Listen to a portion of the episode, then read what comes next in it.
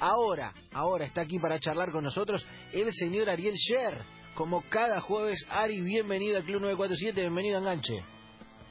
¿Cómo estamos, Seba? Aquí estoy eh, releyendo a Aristóteles y a Carlos Marx a ver si me orientan en, el debate que dejó Romy y ni hablar el que planteó Alfonso a mí, que eh, hoy quedó a la altura de, los pensadores franceses más desafiantes y nos dio una síntesis. Lo estaba escuchando, porque hacer planteos cualquiera, pero llegar a la conclusión que él llegó sobre los postres argentinos no es eh, para un analista del montón. Hay que estar en el campo, hay que estar, eh, hay que ser un, sociólogo presente.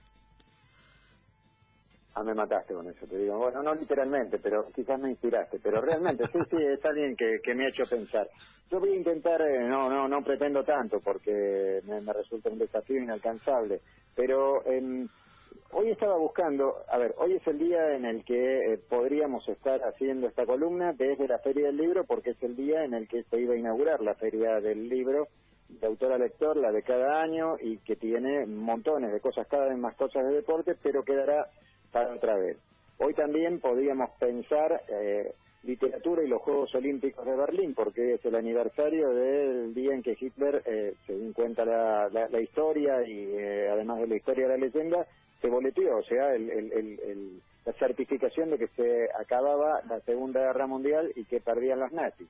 Hoy también podíamos hacer, y hay muy buen material que prometo para otro día, sobre el deporte, sobre todo el deporte en los Estados Unidos y la guerra de Vietnam, porque hoy se liberaba Saigón, eh, también 30 de abril. Pero elegí otra referencia del 30 de abril, aunque no siempre estamos obligados a referirnos a fechas.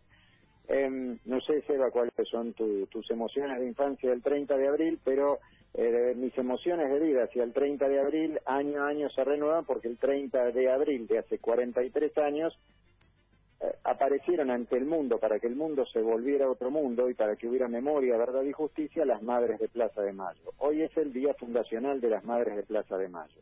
Y a mí me parece que ese es un escenario que en cualquier contexto no se puede saltear. No se puede saltear de ningún modo.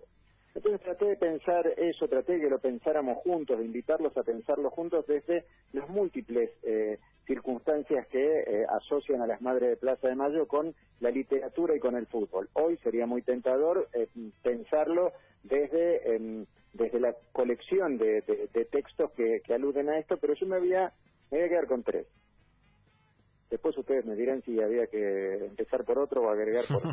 bien, bien, vamos voy a pensarlo desde la ciudad de Rosario, que queda lejos de la a 300 kilómetros de la Plaza de Mayo, pero en la narrativa sobre las madres está cerca.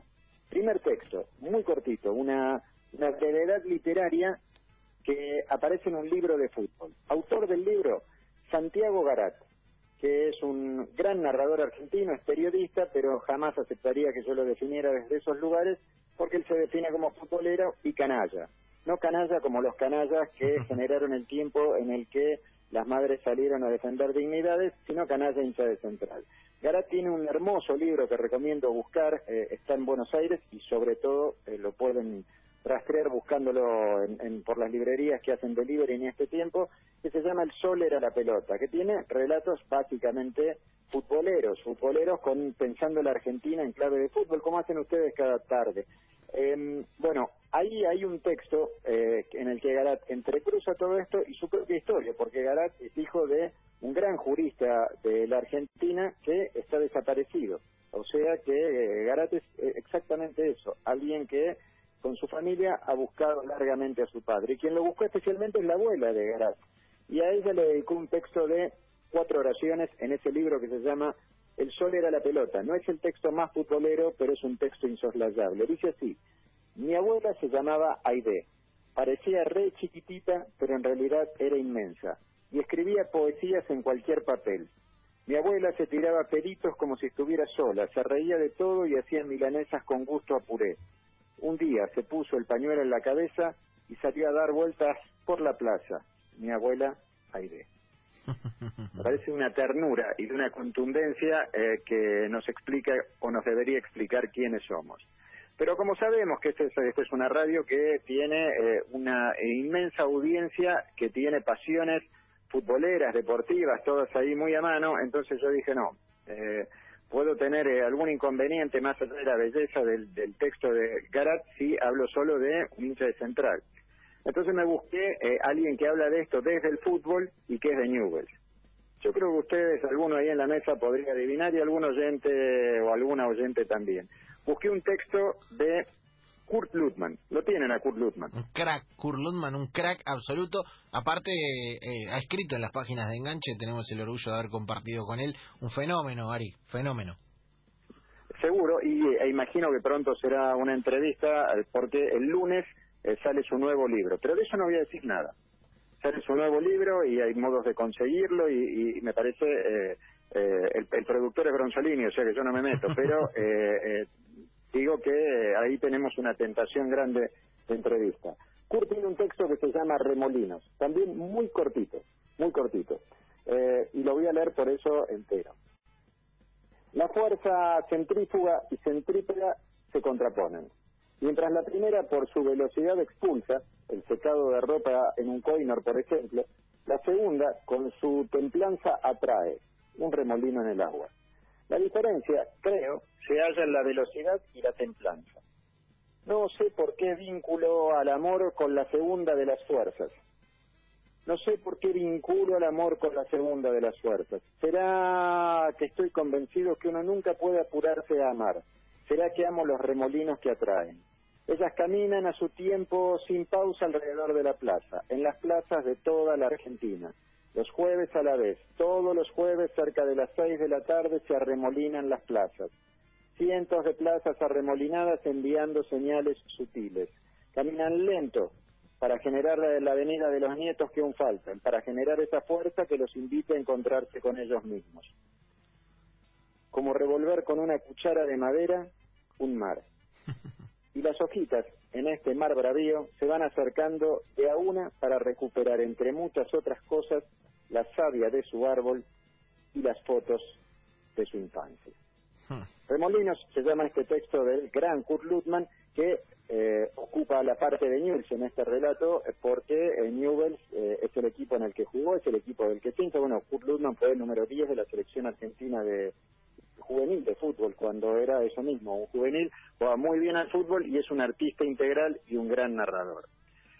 Hay muchas referencias, decía, pero eh, empecé hablando de la feria del libro y un futbolista que escribió eh, una novela, técnicamente una novela, o sea, una novela corta, y la presentó en la feria del libro, acompañado por Horacio Pagani y por Sergio Boicochea, hace A ver, Ari, ahí lo... Uno de ustedes juega como Claudio Morresi al fútbol. No, no hace falta eh, que, me, detallen que Javi Lanza tiene muchas virtudes como deportista, pero Morresi jugaba mejor. Sí, claro. Em, un poquito mejor, un poquito mejor o a Javi le faltaron oportunidades, no lo tengo claro.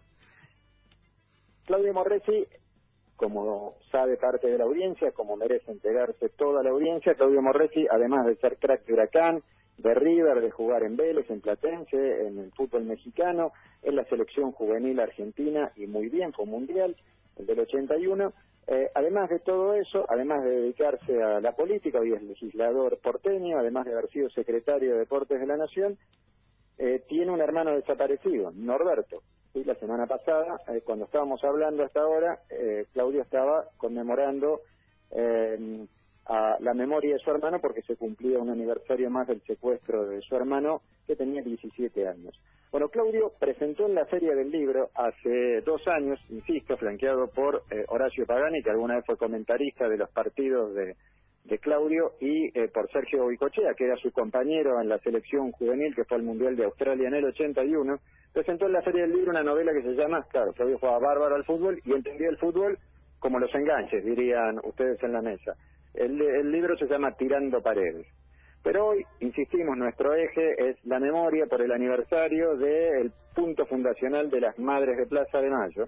Y Claudio tiene un texto que muchas Madres de Plaza de Mayo y mucha gente que sabe lo que son las Madres de Plaza de Mayo y, que, y mucha gente que algún día, post pandemia, post todas las pandemias, post todos los futuros y todos los presentes que vengan, sabrá todo lo que cabe en este texto que se llama 30.000 personas concurren a la cancha. Eh, y es el texto más emblemático, ustedes lo conocen, que creo eh, que liga la, esencialidad de la búsqueda de memoria, verdad y justicia en la Argentina. Eh, me voy a permitir, como tributo a las Madres de Plaza de Mayo, y como otro tributo que diré después para cerrar, esta referencia. Escribe Claudio Morresi en el final del texto. El 24 de marzo de 1976 comenzaba la masacre más feroz, cobarde y sangrienta de la historia argentina. Hoy se juega otra fecha del campeonato. Los que vayamos a la cancha o miremos el partido por televisión, no podremos olvidar lo que pasó en la Argentina. En nuestra memoria está presente todo lo ocurrido. Se transmite a las generaciones que vienen con la confianza de que la justicia, mediante sus sanciones, curará las heridas de una sociedad afirmada en la convicción de que el terror no ocurrirá nunca más. En el estadio vacío, el partido está por comenzar los jugadores empiezan a sentir como baja de las tribunas desiertas el aliento de las hinchadas. Son 30.000 voces, 30.000 voces que no paran de cantar. Y no me parece, eh, la última clave de, este aporte, no me parece mal leer este texto porque Morresi fue un gran jugador de fútbol y porque el 30 de abril, este día tan emblemático para tantas cosas, es el día de su cumpleaños. Hoy cumple 58 años aquel pibe que fue a los mundiales juveniles, aquel pibe que jugaba y hacía sociedades fenómenas con Enzo Francesco y en el River que dirigía Héctor Beira, aquel pibe que ya no es un pibe, pero como Lutman, como Garat y como tanta gente en este país y en todas partes del mundo, sabe que esas señoras que parecían eh, estar castigadas a recibir un apelativo que era el de las locas de la Plaza de Mayo, eh, eran mucho más que eso y van a significar siempre mucho, muchísimo eh, más que eso. Me gusta siempre pensar desde ese lugar a, las madres, me gusta desde ese lugar pensar muchas cosas y cuando me confundo en algunas cosas o pierdo el, el norte en algunas cosas, leo un escritor muy futbolero que se llamaba Eduardo Galeano. Alguna vez escribió Eduardo Galeano, en Argentina, las locas de la Plaza de Mayo serán un ejemplo de salud mental porque ellas se negaron a olvidar en los tiempos de la amnesia obligatoria una perla eh, para cerrar de Galeano de la mano de Ariel Sher, eh, con Morresi, con el recuerdo y el y, no solo el recuerdo sino la vigencia eh, cada día de, las madres de Plaza de Mayo y todo lo que significan en nuestro imaginario y sobre todo además de nuestro pasado en nuestro futuro, eh, porque eh, no olvidar y recordar siempre el pedido de memoria, verdad y justicia es una obligación. Ari, la verdad lo disfruté un montón, te lo agradezco de todo corazón. Eh, nos trajiste un par de piezas eh, fenomenales que además eh, nos ejercitan en el deber de recordar. Así es. así como algún día diremos nuestro deber fue quedarnos en el lugar donde nos tenemos que quedar en este contexto extraño y difícil, en un contexto eh, que lamentablemente no era extraño, pero sí era muy difícil para la Argentina, hubo gente que cumplió con su deber, volvernos más humanos para cuando parece que la humanidad se extravía, y eso también está en los libros y está en el fútbol. Les quiero mucho, les mando un abrazo, cuídense como saben que hay que cuidarse, volvemos la semana que viene con más libros, con más fútbol y con más esperanzas para que un día le den oportunidades a Javi ¿sí? ¿Por qué no? ¿Por qué no? Señoras y señores,